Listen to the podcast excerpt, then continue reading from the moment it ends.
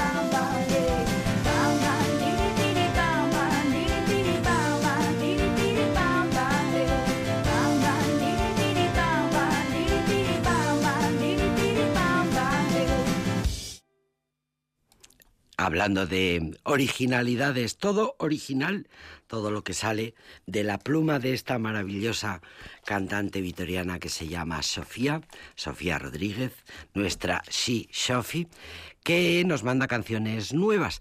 Entre hablando del mundo de las falsificaciones. Bueno, pues aquí tenemos algo genuino, algo original, todo lo que sale de la guitarra, de la batería, del estudio de Shishofi, cantante, compositora, eh, productora, eh, multiinstrumentista vitoriana, todo es original porque ella lo hace absolutamente todo.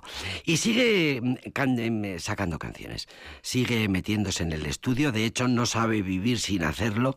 Eh, es una de bueno, em, trabaja precisamente, trabaja precisamente para poder componer y para poder grabar sus canciones. Este es el caso de, de esta canción que acabamos de escuchar que no tiene título porque sigue Sophie con su bueno eh, manera, con su de no ponerles títulos a las canciones.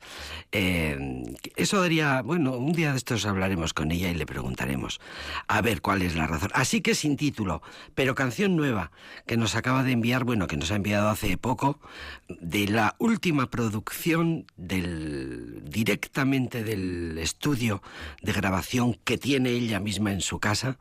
Eh, de la mano, de la pluma, de la voz y del alma de Sishofi para los oyentes de Aldapeco. Canciones nuevas que hoy vamos a escuchar aquí en este programa que se llama Aldapeco.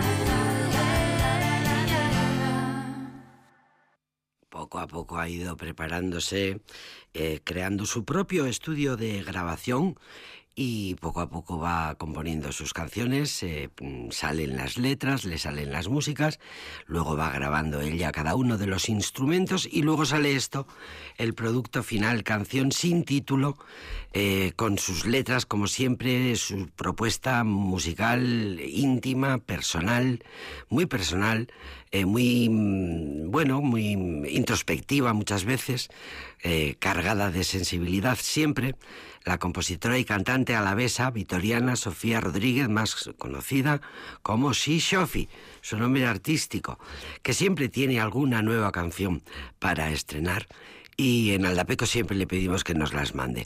empezó cantando en inglés, lo recordamos, y por cierto su primer disco tuvo mucho éxito. Eh, ha actuado en algunas ocasiones en la sala Gel. Luego decidió pasarse a cantar en su lengua materna, el castellano. Y ella se encarga de la voz, de la guitarra, de las baterías, de gestionar su carrera de, de bueno, pues de, de, ir pasando el tiempo, lleva ya bastantes años, eh, bueno, es jovencita, es eh, treinta y pocos, es jovencita, pero ya lleva bastante tiempo en la música y, y bueno, ella dice que mm, si por supuesto, eh, pues no puede vivir de, de, la música, como muchísimos músicos, es la vida de la mayoría de los músicos. El otro día, mira, Eduardo Moreno San Pedro nos contaba aquí que mm, la mayoría de los músicos habían eh, llevado, de los músicos clásicos, de los compositores ilustres, eh, Mozart, por poner un caso, habían llevado unas vidas muy miserables, de, mucha pobreza y de mucha mm, carencia y, bueno, pues, en fin, sin comparaciones, por supuesto, pero los músicos también eh, hoy día siguen un poco viviendo esto, viviendo esa, esa realidad. Así que eso no hace para nada que si Sophie se desanime, todo lo contrario, sigue componiendo, sigue cantando, sigue grabando canciones nuevas, porque no sabría vivir de otra manera. Ella es cantante, ella es compositora, ella es música. Y tenemos una canción más.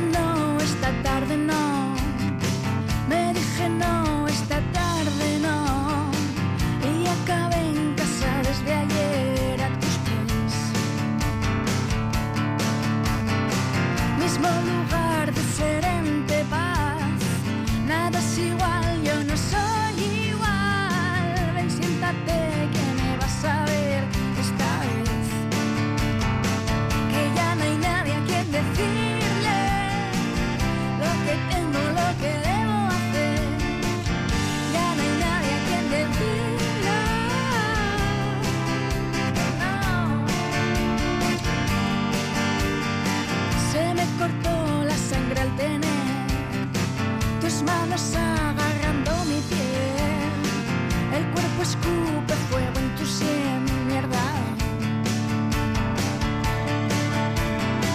Mismo lugar.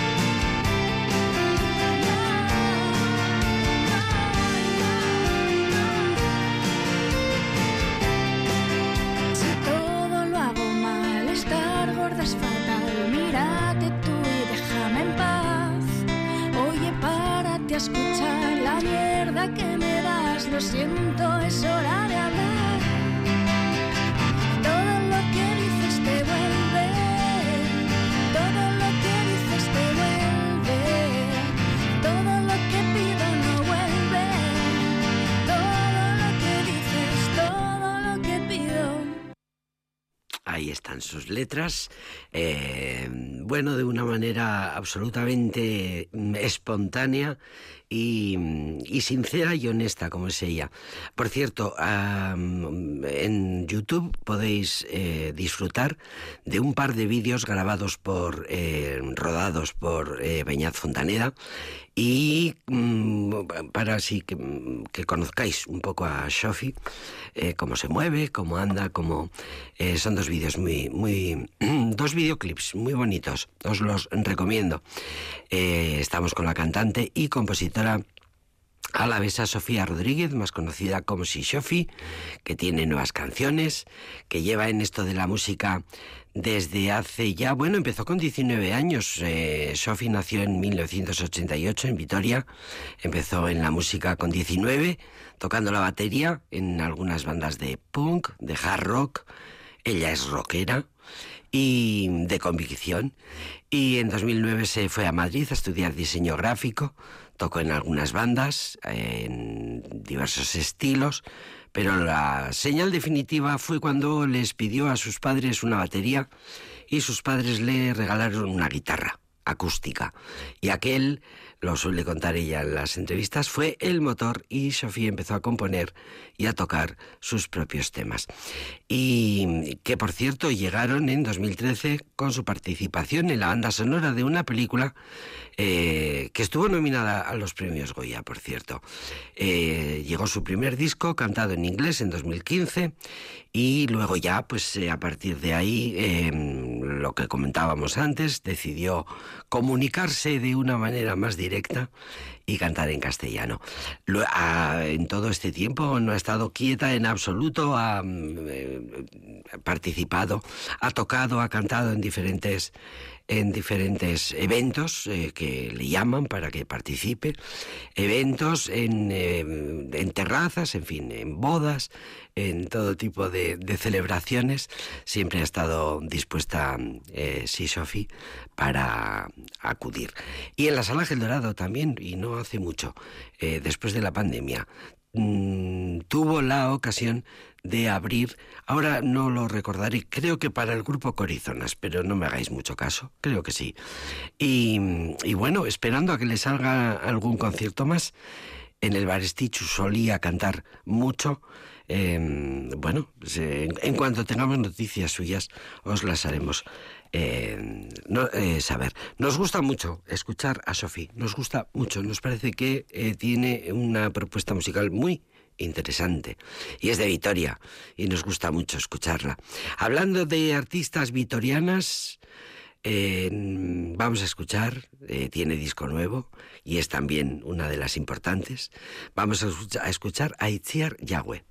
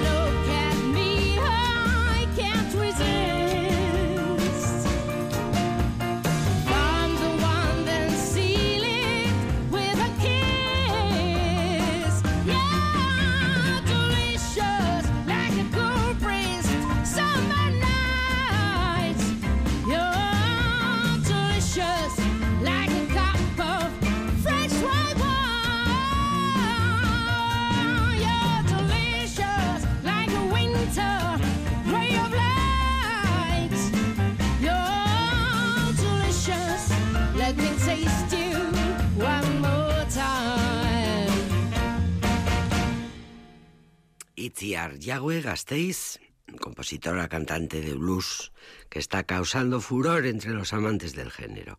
La propuesta de Itziar Yagüe se basa en composiciones originales, enmarcadas en los estilos más clásicos de la tradición musical afroamericana, como el blues, el gospel, el trad jazz, muy influida por el blues femenino clásico, dice Itziar Yagüe, el gospel, el jazz antiguo, eh, destaca por su presencia escénica, su voz poderosa y versátil, su música desprende naturalidad, autenticidad y emoción, y estamos encantadas de la vida de leer estas maravillosas críticas que de ella y de su disco Delicious, eh, una de cuyas canciones, la que le da título precisamente acabamos de escuchar, pues nos da mucho gusto leer estas maravillosas críticas de eh, Itziar y no solo porque sea una artista vitoriana, eh, que lo es, así que pues mira, ¿qué más queremos? Acompañan a Itziar Yagüe, Fran Serrano al contrabajo, Paul San Martín, piano, Dani Domínguez, batería, Iñar Val, trompeta y Asier Iturbe, trombón. Y la verdad es que el, disco es una gozada y lo estamos escuchando poco a poco en Aldapeco. Sishofi, Itziar Yagüe, Raúl Romo es un músico vitoriano.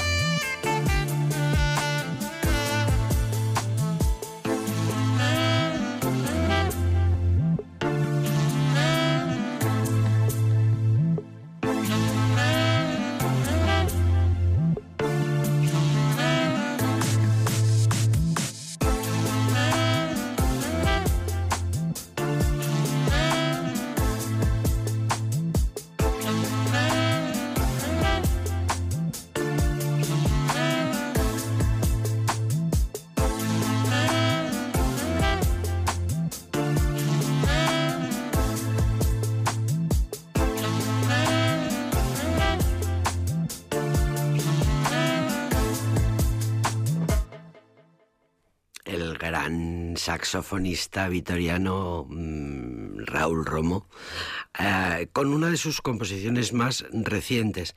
Es una gozada, esta maravilla es obra de la última obra de este gran saxofonista y compositor y profesor de saxo que no hay ni que presentar porque es uno de los músicos más conocidos, sin duda Raúl Romo, eh, profe de saxo en la Escuela de Música Luis Aramburu, como casi todos los músicos vitorianos que mm, son profesores a su vez. Eh, con una trayectoria mm, larguísima, eh, alma mater de varias bandas como The Hot Walk, por ejemplo, Maracas para dos, Congrus, Romos House, en fin, siempre creando, siempre em, reinventándose una y otra vez, eh, siempre componiendo y siempre a la última. Pues, pues muchas veces hemos dicho que podríamos hacer programas enteros solamente con músicos vitorianos y, bueno, pues eh, otro día seguimos, que estoy mirando el reloj. Una gozada, Sofía Rodríguez, eh, Sishofi, Itziar Yagüe, Raúl Romo, eh, tres de nuestros eh, talentos, de nuestras artistas, de nuestras joyas vitorianas, que celebramos mucho aquí en este programa que se llama Aldapeco.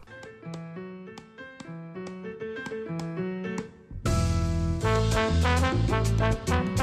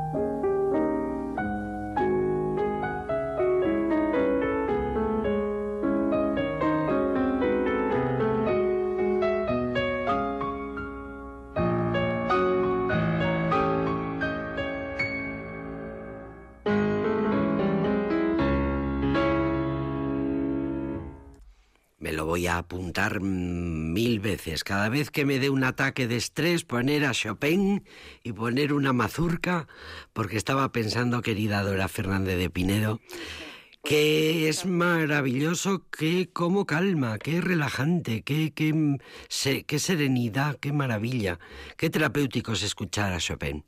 Bienvenida, Dora, bienvenida. Bueno, encantada y otra vez y además encantada porque hoy estamos, bueno, recordando a Chopin que nace en 1810.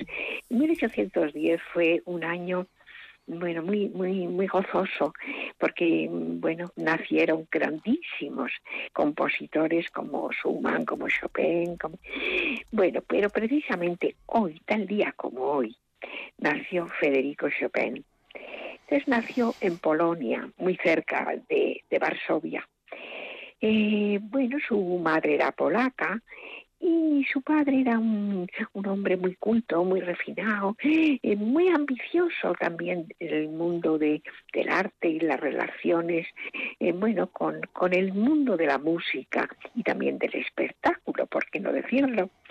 Y bueno, mm, eh, Chopin eh, vivió pocos años en Polonia, aunque bueno, su querencia por Polonia era tan grande que, bueno, hay por lo menos, no digo que sean fábulas, sino parece que está demostrado que su corazón eh, reposa en Colonia, en Polonia, porque, bueno, su, sus recuerdos y sus emociones estaban fundamentadas en ese país. Pero sin embargo, bueno, pues desde pronto eh, marcharon y vivieron en, Lorena, en el, en el norte de Francia, noreste de Francia. Ahí su padre fue profesor y bueno, como digo, se relacionó pues de una manera importante con lo que era el mundo que tenía que ver con la música, con el espectáculo y con la proyección de la música también. Y, y, y pues a los 10 años dio su primer recital. Fíjate. O sea que estamos hablando ya de, un genio. Bueno, pues una persona, un genio, claro. Sí, sí. Efectivamente. A los 21 ya viajó por Viena, por Praga, y luego pasó a París. En París tuvo eh, contacto con, bueno, con grandes eh, de la música, eh, por supuesto como era Liszt, también con grandes de la pintura, como estuvo también con, grandes literatos, y por lo tanto, bueno, pues su vida, esa vida social, le aproximó a George Sand. Y George Sand era una escritora que además, bueno, era nieta, eh, pero no nos podemos en este momento detener mucho en ello, mm. pero estaba, pues, en fin, eh, relacionada con la con la nobleza. George Sands era, bueno, Aurora Dupin se llamaba, era baronesa de y por lo tanto eh, George Sands en, ese, en esa época, en el siglo XIX, en Francia y concretamente en París, pues era un gran personaje. Eh, bueno, Chopin tuvo una relación con ella de diez, durante 10 años. Esa relación, ella ya tenía dos hijos, era mayor que él. Eh, les aproximó a, Mallorca, a Valdemosa, algo que es ya muy Valdemosa. porque sí, sí, en Mallorca. vinieron a, a, Mallorca buscando el buen, buena temperatura, el buen tiempo, porque pues Chopin había contraído ya una tuberculosis hmm. y no estaba, su salud era bastante precaria. Pero tuvieron muy mala suerte, en Valdemosa hizo muy, muy mal tiempo y además escandalizaron muchísimo a, la sociedad de Valdemosa porque eran una pareja pues muy poco convencional en muchos aspectos Un que no podemos en este momento, claro, parar a tantas cosas. Bueno, fue yo he estado en Valdemosa en aquel eh, lugar que era como un, convento, como eh, una residencia, eh, incluso, bueno, pues una habitación donde parece ser que él compuso mucha música ese tiempo en Valdemosa. Pero, bueno, Chopin, aquella relación, bueno, se, se, fue apagando, se fue, se fue deteriorando, volvieron, la enfermedad de Chopin cada vez se agravaba más, parecía, pues en fin, menos probable su recuperación. Lo cierto que los últimos años de Chopin, ya con una eh, George Sand, que no estaba a su lado, pero sin embargo siempre fue un poco madre con él. O sea, estuvo incluso pues, hasta muy próximo a su vida, hasta su muerte y demás. pero lo que sí. sabemos, y esto es algo que la vida nos está demostrando tanto, que, que bueno, mm, la decadencia de de los artistas, pues es algo bastante desgraciadamente frecuente o por lo menos mm, habitual y que sucede tristemente y puede que muchos de ellos que sus años ya mm, última etapa de su vida, aunque para Chopin fue muy corta esa vida porque murió a los 39 años. Pero buscando un poco éxito y por supuesto su supervivencia también también económica, hizo un viaje a París pues para para eh, recuperar, como digo, ¿eh? también su, su posición y su, su supervivencia, pero murió a los 39 años y murió consecuencia de la tuberculosis, que era una enfermedad, bueno, pues en fin, muy frecuente, que ha habido muchas personas famosas y por supuesto, y no famosas que han muerto de tuberculosis y concretamente en el caso de Chopin parece que se le complicó de una manera que no debe ser médicamente muy frecuente, con una pericarditis. Mm. Y esto es una inflamación pues, del, corazón, Efectivamente, que entonces, pues ahí terminó esa vida de, de Chopin, que bueno, fue raro. Lo que pasa que, lo hemos comentado tantas veces, son 39 años de tanta intensidad. Que, que bueno, cada cada cada eh, no sé, corta vida muy fructífera sí, pero efectivamente y entonces lo que hemos escuchado pues es nada menos que una mazurca bueno, una mazurca que es una danza tradicional de Polonia, que, que primero eh, se, era para bailar y también para cantar. Era también cantada, pero fundamentalmente para bailar, era una danza, que primero, eh, bueno, pues perteneció a la nobleza, pero luego ya pasó al pueblo. Eh, por lo tanto, el siglo XVIII ya de, empieza a, diríamos que a rotar ¿eh? y, pasa de Alemania, pasa a Francia, a París. En 1845 llega a España, eso sí se sabe. Y, y, bueno, a lo largo de ese año de, siglo XIX, pues bueno, pues se expande de una manera muy clara eh, hacia Inglaterra y desde luego ya en ese siglo XIX, pues de tanta también eh, movilidad eh, geográfica y cultural, llega a América. Y concretamente la mazurca en Colombia, en Panamá, en Costa Rica, Rica, en México, en Nicaragua y en Chile es una danza y hay mucha música. Fíjate eh, qué difusión. Fíjate qué difusión de una danza así es, así es, así es. Eh, sí, Fíjate. Era, además llegó a ser el baile de moda en Europa, al mismo tiempo que la polka. Pero la mazurca era, como tú muy bien has sentido y percibido, pues más reposada, ¿eh? más dulce que la polka. Eh, y tiene más posibilidad o da más lugar a la improvisación. Mm, pero bueno, no, no necesita recursos muy importantes, y desde luego, bueno, pues Chopin la dio a conocer de una manera muy significada, pero también Glinka y Tchaikovsky también eh, compusieron, mazurcas. O sea que bueno, pero esto pues, Chopin pues, compuso muchas mazurcas. Claro, muchas, claro, 58. Y es una, pues, oh, claro, una preciosidad. Pero esto, y además, no solamente vamos a, a recordar que hoy, hoy, eh, primero de marzo, nació Chopin en aquella Polonia bueno, pues, en fin, muy, muy, mm, con, muy muchas conexiones con el resto de los eh, países eh, europeos. Pero vamos a hablar de una película. Vamos a, hablar, de una, película. Tenemos, creo que, como cinco, cinco minutos que lo vamos a, sacar. Algo más, algo más. Bueno, pues estupendo. Cinco sí que tenemos, sí. Muy bien, muy bien. Bueno, pues entonces vamos a hablar de asbestas. Asbestas. Yo estaba, no digo resistiéndome, pero como a mí me gusta hablar de películas que sean buenas, pero al mismo tiempo bueno, pues que nos transmitan emociones, pero sin hacernos sufrir, que nos den reposo y, placer y satisfacción, tenía yo miedo que esta película pudiera ser demasiado agreste.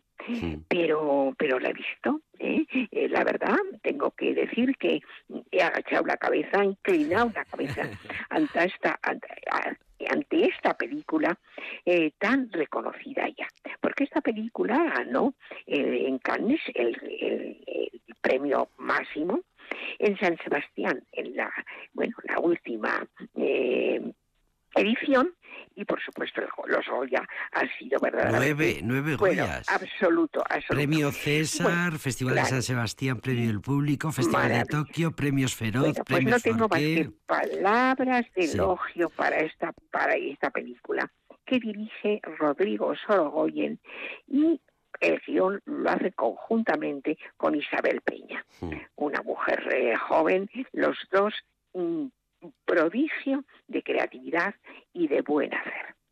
Eh, bueno, eh, quienes eh, trabajan, es una película muy coral, bueno, bastante coral, porque en realidad, bueno, pues son cuatro los, los personajes importantes y, verdaderamente son actuaciones extraordinariamente buenas. con una Marina Fogas maravillosa, un Denis Microset, un Luis Zaera, que habla gallego, que te mueres, interpreta que te mueres, y un Diego Anido excelente también. Bueno, es un thriller y al mismo tiempo quiere ser como ahí estaría, ¿no? Balanceándose en esa en ese eh, compás maravilloso entre el thriller y el western.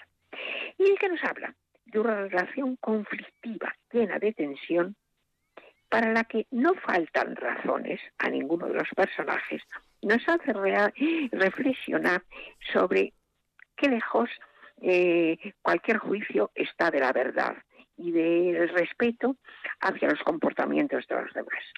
Es una comunidad muy escasa de vecinos en un pueblo, eh, bueno, pues deshabitado casi, vacío de, de personas que viven en él, donde precisamente son tan pocos, pero puede llegar de la calma ah, por la que transcurre al odio, a la ferocidad.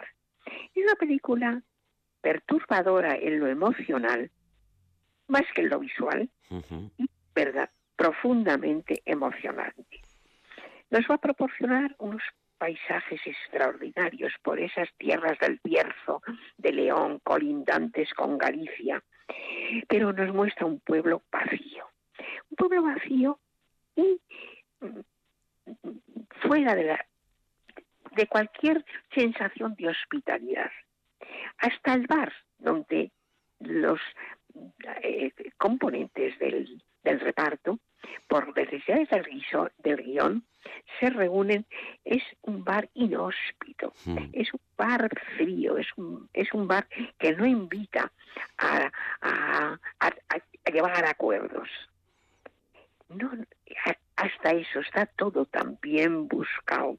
Eh, pero ¿qué vamos a ver como grandes méritos, indudablemente la interpretación y el drama, la peripecia que ocurre entre estas personas que están ferozmente eh, eh, enfrentadas por algo que es tan respetable y tan humano como eh, bueno la visión individual de lo que debe ser la calidad de vida.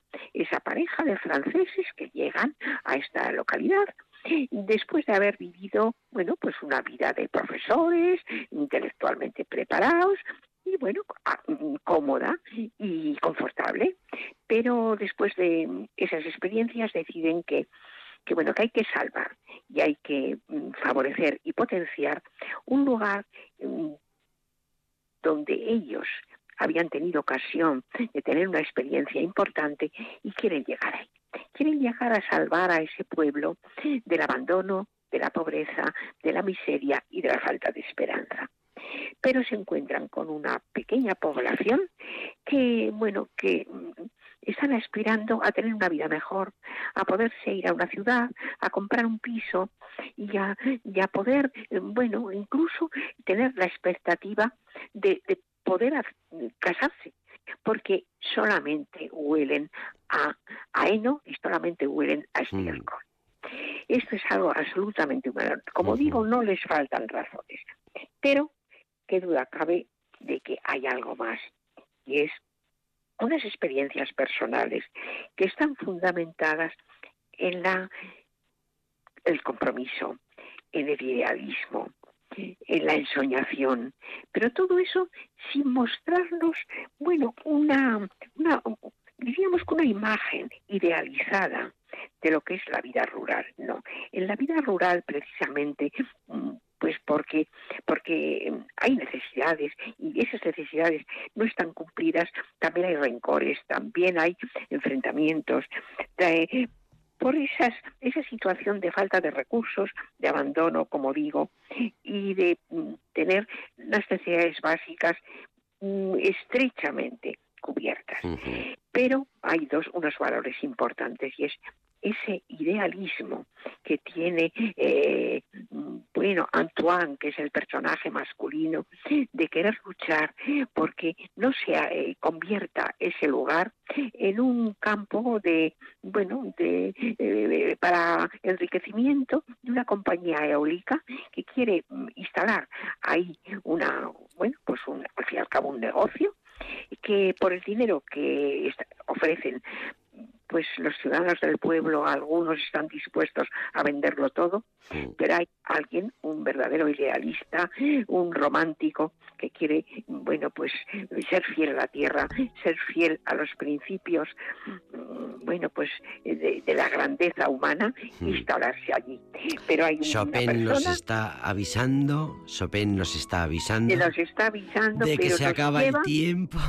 Ya, claro, pero nos eh, lleva a esta película maravillosa y sobre todo ese personaje. Me encanta cuando dices me encanta cuando dices que eh, muchas expectativas sobre esta película tú no las tenías muy claras, pero te ha convencido. La recomiendo plenamente, plenamente, porque el personaje de, de la mujer, la fidelidad, la fidelidad absoluta, el compromiso, la grandeza, están presentes y, y nos van a complacer totalmente. Querida, querida Dora Fernández de Pinedo, qué bien lo cuentas y cuántas ganas dan de ir a ver esa película. Asbestas, iremos. Querida Dora Fernández de Pinedo, gracias.